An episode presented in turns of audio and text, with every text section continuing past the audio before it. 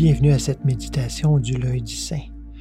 Euh, aujourd'hui, je vais m'appuyer sur euh, les écritures de Matthieu 21, 12, 22 et de Marc 11, 12 à 25.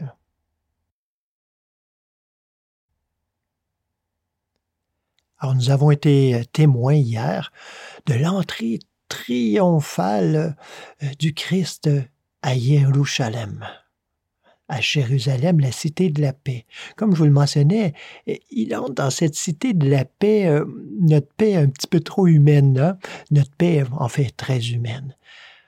Une paix temporaire, conditionnée, conditionnelle à plein de choses extérieures.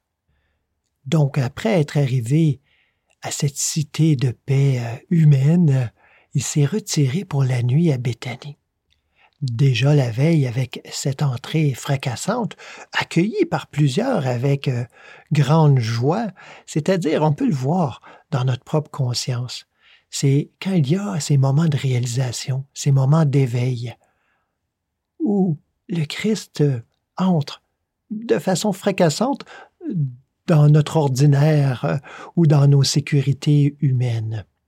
Si nous sommes déjà sur la voie spirituelle, tous ces états de conscience euh, euh, non plus conditionnés, mais ouverts sur l'éternité, c'est-à-dire toutes ces réalisations, euh, se réjouissent de voir l'entrée, encore une fois, triomphale du Christ. Tout à coup, il se pointe. Hein? C'est pas comme s'il n'était pas là d'avance, mais tout à coup, on le voit, on le perçoit. Mais bien sûr, euh, tous les autres états de conscience, euh, c'est-à-dire les états conditionnés, n'ont pas envie d'être dérangés. Alors, en notre conscience, ça fait rarement l'unanimité. Donc, déjà, le lendemain, cette conscience Christ veut revenir. Dit aux disciples, retournons à Jérusalem. Et sortant du repos de la nuit, se dit, j'ai faim. Alors, on marche et il voit au loin un figuier qui semble porter des fruits.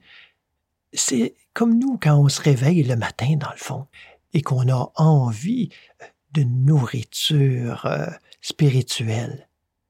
Et puis qu'on ouvre, malheureusement peut-être, notre furteur Internet, puis on tombe sur les nouvelles.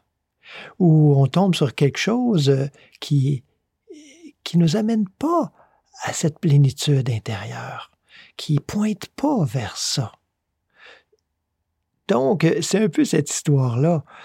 Et Yeshua s'avance vers le figuier et s'aperçoit qu'il porte pas de fruits, qu'il a juste des feuilles, juste de l'apparence, du tape à l'œil, pas de substance, pas de nourriture. Ensuite, il arrive au temple et constate que le temple, c'est-à-dire le cœur, le centre même, l'âme, est rempli de marchands. C'est pas que qu'il y a quelque chose de mal avec euh, le commerce là, ça n'a rien à voir, mais c'est que le lieu du cœur n'est pas un endroit de marchandage, n'est pas un endroit de tromperie, n'est pas un endroit euh, où on encourage l'idolâtrie, les fausses perceptions, les fausses croyances. Et Yeshua, investi du Christ, se met dans une, ce qu'on peut appeler une sainte colère et se met à renverser toutes les tables d'échangeurs et dit, mais qu'est-ce que vous faites là? Vous avez fait de cette maison de prière, de ce lieu de recueillement où on ne doit s'adonner qu'à l'essentiel, une caverne de voleurs, littéralement. Ce lieu, c'est mon cœur, c'est votre cœur, que nous devons garder jalousement propre et disponible à la présence. Encore une fois, ce geste même s'il est acclamé, on dit par les enfants, par qui la sagesse se laisse entendre, ces enfants, c'est-à-dire ces états d'âme simple, tout disponible, prêt à être enseigné, prêt à être conduit dans la pleine réalisation de l'être. En repassant devant le fameux figuier, Pierre dit au maître, Rabbi, regarde le figuier que tu as maudit, c'est desséché. C'est intriguant un petit peu, hein? Comment ça, tout à coup, Yeshua qui maudit des choses? C'est-à-dire euh, qu'il a reconnu que c'était une tromperie. Il a exclu de sa conscience cette fausse perception. Il leur dit, Ayez la foi de Dieu. Amen, je vous le dis, celui qui dira à cette montagne, ôte-toi de là et jette-toi dans la mer, sans hésiter dans son cœur, mais en croyant que ce qu'il dit arrive, cela lui sera accordé. C'est pourquoi je vous dis, tout ce que vous demandez en priant, croyez que vous l'avez reçu, et cela vous sera accordé. On ne parle pas ici de pensée magique ou d'autosuggestion.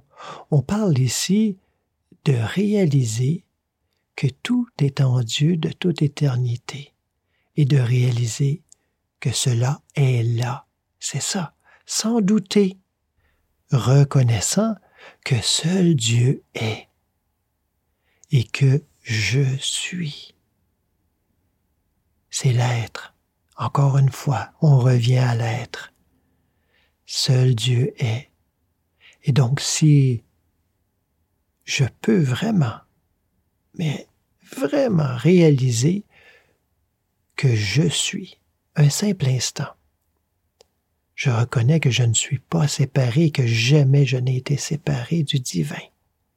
C'est l'erreur fondamentale de l'humanité qui a été érigée souvent en religion, où on enseigne le péché originel au lieu de la grâce originelle. Prenons quelques minutes pour méditer ensemble.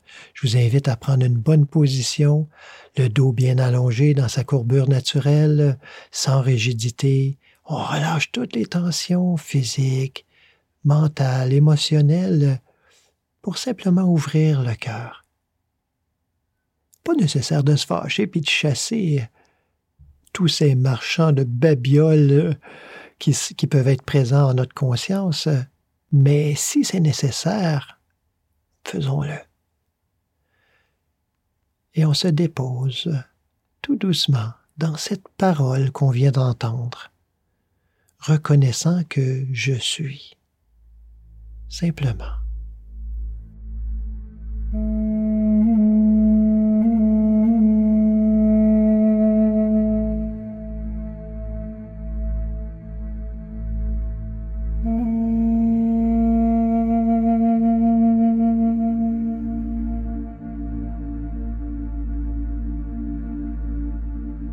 Mm-hmm.